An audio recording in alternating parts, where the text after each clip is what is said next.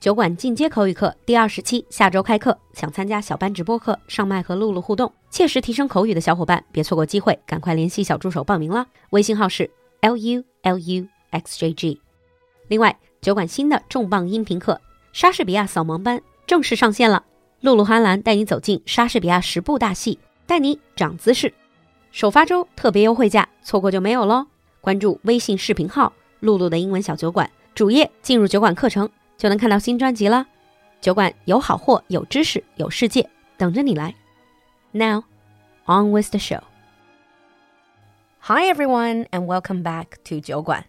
Good news, we have another new course. Yay! and by the way, hi Alan. Hello. 我们的新专辑《莎士比亚扫盲班》The Bluffer's Guide to Shakespeare 上线了。露露和安兰陪你走进莎士比亚十部最有名的戏剧。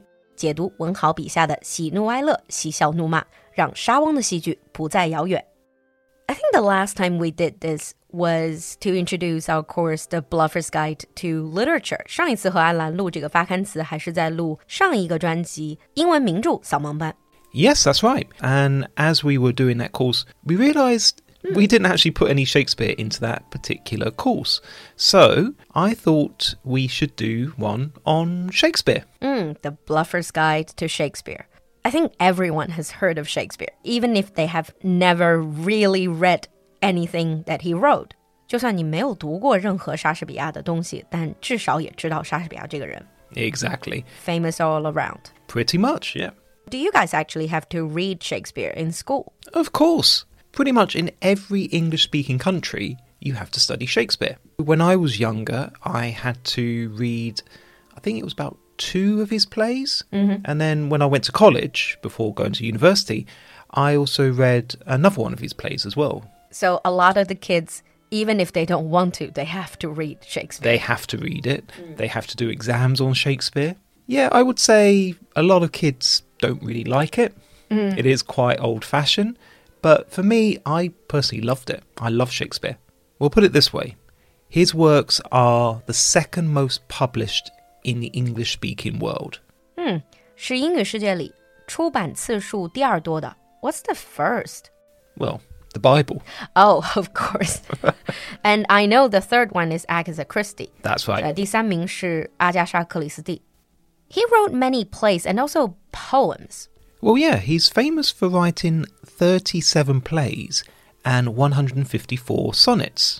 Sonnets 就是十四行诗，是一种特别的诗体。Uh, yeah, yeah, it's a particular form of poetry. Mm. Because of his plays and also his poetry, he was regarded as a literary genius from the very moment he died.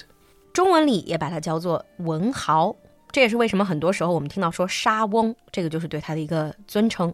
and he also was famously inventing a lot of words. That's right. It's difficult to really calculate how many words he invented, but it's around 1,700. And some of the words you wouldn't imagine was invented by him was actually invented by him, like advertising was invented by Shakespeare. Yep. Luggage, gossip, and I'm, I'm a little bit confused about this myself, but apparently Shakespeare invented the word elbow. 哦，就是一个肘部手肘 elbow，嗯，gossip 八卦这个词是莎士比亚创造的，这个我能信。Yeah. These were obviously things that if you check online, you will find about him, the fact sheets. Who is Shakespeare? Well, Shakespeare was born in April 1564 mm. in a small town called Stratford upon Avon. Oh, that's why he was known as the Bard of Avon. That's right. Mm. Now, Shakespeare's family was, I wouldn't say wealthy, but they were kind of relatively well off. They mm. had they had money, but when he was a child, his family actually lost a lot of that money. Mm. So he was unable to go to university, even though that he went to the local school and learnt Latin. The two facts that I know about Shakespeare's personal life is first of all, he married early, and his wife's name is Anne Hathaway. Well, yeah, 就安妮海瑟薇，就现在那个女演员的名字。Her parents probably got it from Shakespeare's wife. Pretty much. So he married Anne Hathaway when he was only 18, mm. and Anne Hathaway was actually quite a bit older than him. And also, the other fact is one of his kids was actually named Hamlet or Hamnet, something like that. That's right. His only son was called Hamlet or Hamnet. Both forms of the name were used back then. It was when he died that Shakespeare wrote his famous play, Hamlet. Mm. So that's a bit of a sad story, background story.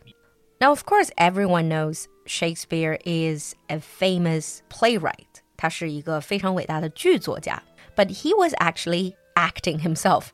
Well, yeah. There are quite a few plays where scholars think Shakespeare was playing maybe the lead or one of the supporting roles. His money came from writing plays, but also acting in them, and in many cases, actually owning the theatre. Oh, the Globe Theatre. That's right. 环球剧场。现在在伦敦泰晤士河岸的那个 Globe Theatre 是当年吗？不是，是重建的。That is not the original. Mm. Well, it's 400, 500 years ago, so there's no way that the original would have survived. The original was burnt down, and it was only in the 1990s it was rebuilt, but it's not actually on the site of the original Globe Theatre.